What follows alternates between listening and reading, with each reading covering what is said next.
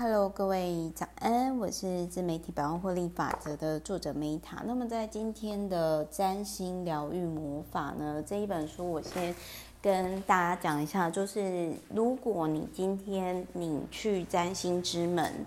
然后呢，你下载你的星座命盘，你看不懂，就是说。哦，我的太阳在哪里？我的月亮在哪个星座？我的水星在哪个星座？我的那个上升星座，那到底是代表什么意思啊？这到底是什么啊？我好困扰哦。那我想要跟大家分享一下，就是这一本书呢，它就是一个非常好的教科书，它就可以跟你分享说，它就可以跟你分享说，哦。你的那个就是大概你适合做什么，然后你是什么样特质的人，就是反正你就想象是比较简单版本的八字就对了。那比如说他就有提到说呢，诶，像我太阳我就是狮子座嘛，我水星是处女座嘛，然后他就说我就是很适合仆人型的领导，因为这我还蛮认同，因为我真的就是对员工非常非常好的人，然后就是。嗯，他有一句我男朋友话，就是他有说，狮子座的爱呢，不是每个人都无福无，就是有福承受得起的。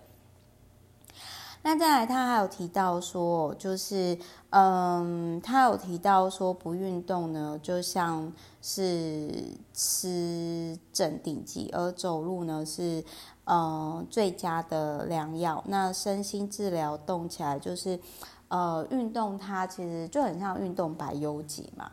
那再来还有呢，就是他有提到，就是希拉娜也说过说啊，这个结合时事 Me Too Me Too 的发起人，就是他说你不必成为任何人，你只要做自己，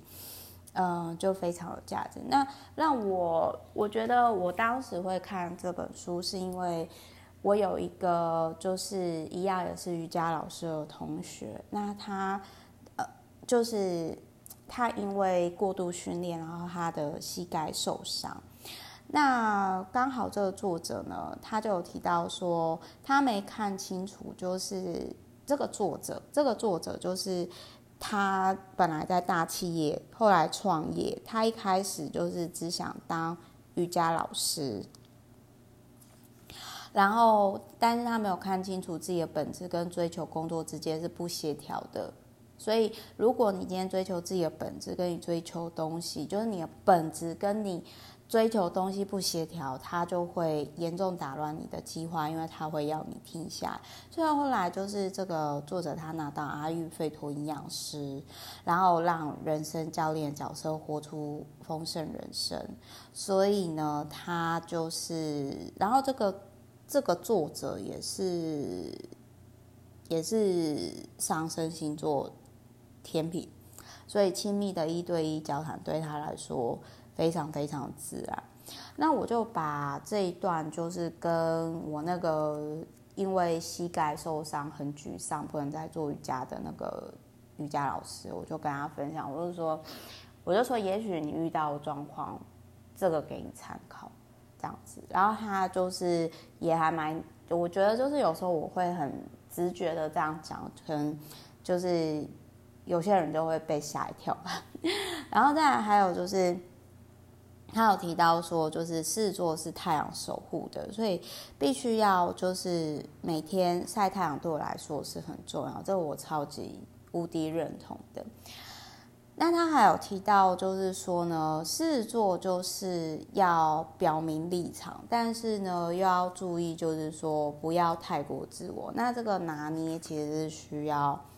去尝试的，因为有时候当我太表现自我的时候，我觉得有些人会被我吓一跳。嗯，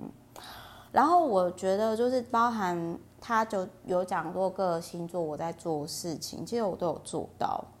那我目前唯一没有尝试的角色就是工程师了，因为月亮在处女座的人蛮适合当工程师的。然后还有就是他有提到说我们很重视健康啊，我们希望自己可以变得，就是我们会把那个。焦点放在健康上面，让自己更强壮，这我很认同。甚至我有点 从二十几岁开始，就是包含有时候交往过程，包含比如说之前二十几岁的时候，每年花十万块在保健食品上，不包含还不包含化妆品。然后再来还有就是，他有提到说，呃，以前就是那种疗愈自己啊，或者是说像我们这种比较偏直觉的女性啊，就是对于有些人人来说，就是会害怕这样的能量，所以就会觉得说我们可能是妖女、魔女。但是其实这个是非常荒谬的，就是因为爱自己永远是最重要的事情，对吧？Right？好，所以呢，如果你今天简单来说，这一本书就是，如果你今天看了，就是十二星座，不是，就是什么你的那个你不理解你的水星、月亮在哪个星座造成什么问题，然后你想要更理解这一本书呢，他会手把手带，而且这本书很棒，就是他会告诉你说，现在是春分，现在是呃什么星座月份，你可以怎么养生。我觉得这一本书浅显易懂，蛮适合初学者的，很看了很舒服，然后而且又很实用中肯。